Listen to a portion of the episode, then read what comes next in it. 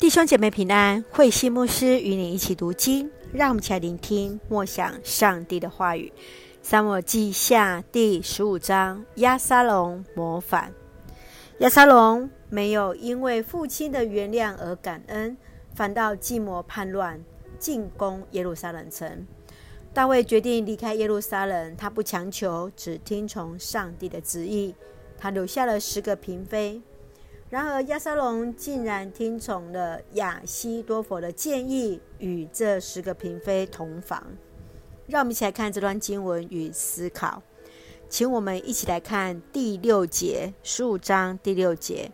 亚沙龙向每一个来求王主持公道的以色列人都这样做，因此赢得了人民的心。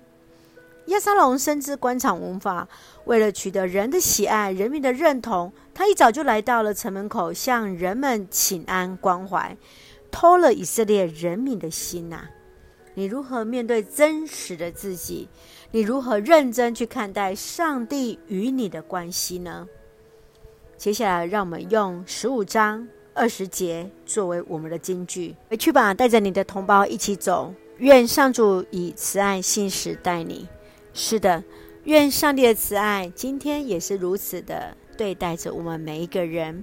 就让我们一起用这段经文来作为我们的祷告。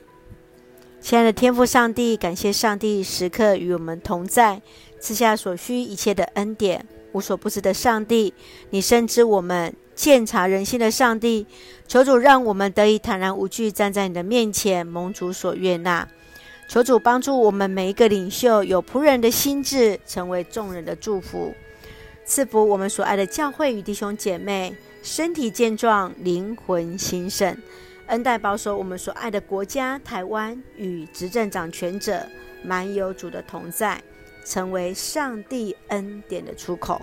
感谢祷告是奉靠绝书圣名求，阿门。亲爱的弟兄姐妹，愿上帝的平安与我们同在。大家平安。